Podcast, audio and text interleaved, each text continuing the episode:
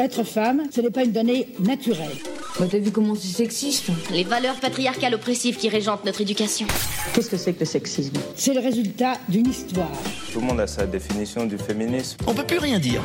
Qu'est-ce que ça veut dire Bonjour à tous, à toutes et à tous les autres. Je suis Diefa, auteurice, metteuse en scène et interprète queer. Marie Pétroline m'a laissé le micro des chroniques du sexisme ordinaire, le podcast qui débusque le sexisme dans les moindres recoins.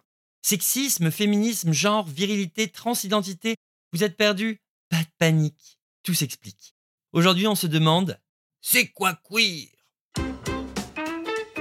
Lorsque Marine m'a proposé d'écrire sur le mot queer, j'ai accepté avec enthousiasme. À la quête du queer, à la bibliothèque, munie de ma plume, enfin, 17 onglets ouverts sur mon ordi. À peine commencé, j'ai fait une descente d'organes. Les descriptions, les positionnements, les mouvements de pensée, les réappropriations, les théories sociales, culturelles, philosophiques m'ont claqué au sol. Comment définir un mot qui ne l'est pas à force de l'être trop? Autrement dit, comment distinguer le goût des légumes quand il y a tout le potager dans la soupe? Je ne vais pas balancer une définition que tu peux trouver toi-même en ligne.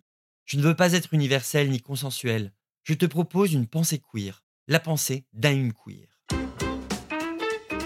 Depuis quelques décennies, les minorités de genre ou sexuelles sortent du placard, enfin du cachot. Progressivement, nous prenons la parole et nous nous réapproprions des mots, en inventons d'autres. Perso, je suis non-binaire contrarié ou gender fluid undercover, mais c'est un autre épisode. Les communautés se définissent au fur et à mesure qu'elles trouvent de la place pour exister. Les LGBT sont devenus LGBTQ, LGBTQ+, ou LGBTQIA+. Lesbienne, gay, bi, trans, queer ou questioning, intersexe, asexuel, plus. Et le plus, c'est parce qu'on attend toujours un peu de monde. C'est pour ça qu'on ne peut pas se résumer à une définition. Nous sommes un mouvement. Pour savoir où on va, faut savoir d'où on vient. Le mot anglophone queer, depuis son apparition au XVIe siècle, a été péjoratif, signifiant étrange, peu commun, bizarre. En revanche, les linguistes ne sont pas d'accord ni sur son lieu de naissance, Angleterre et Écosse, on s'en fout, ni sur l'époque où il est devenu une injure envers les hommes homosexuels. Mais pareil, on s'en tape un peu.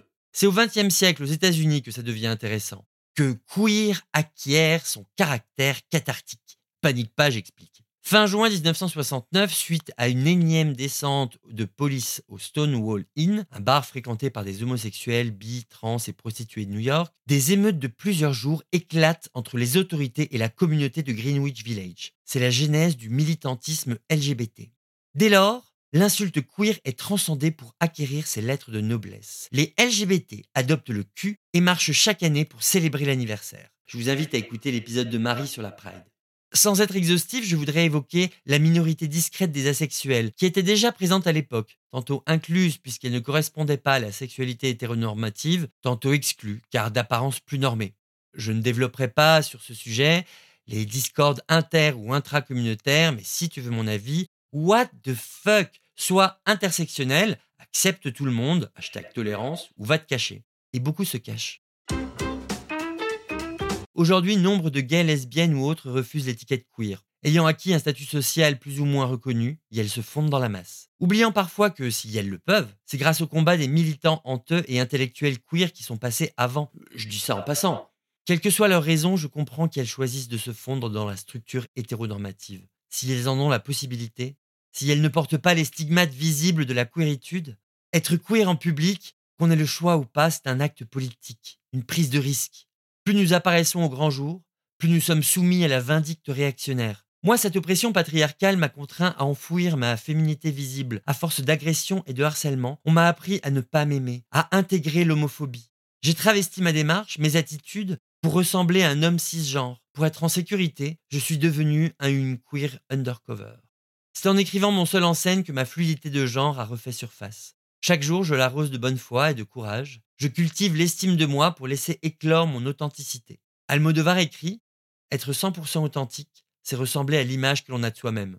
Si je me regarde en face, si je suis sincère, je n'ai pas le choix. Je suis queer. C'est ma nature.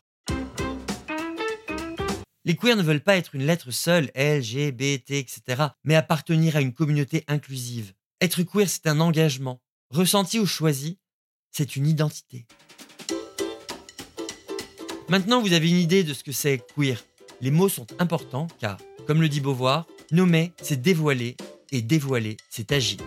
Rendez-vous dans le prochain épisode pour continuer à nommer, dévoiler et agir contre le sexisme. En attendant, vous pouvez retrouver les chroniques du sexisme ordinaire sur les réseaux sociaux et vous abonner à la newsletter pour découvrir encore plus de pépites antisexistes. Quant à moi, vous pouvez me voir sur scène dans mon One Queer Show Comment épanouir la diva en soi en respectant les innocents et me suivre sur Facebook ou Instagram at Diefa, D-H-Y-E-P-H-A.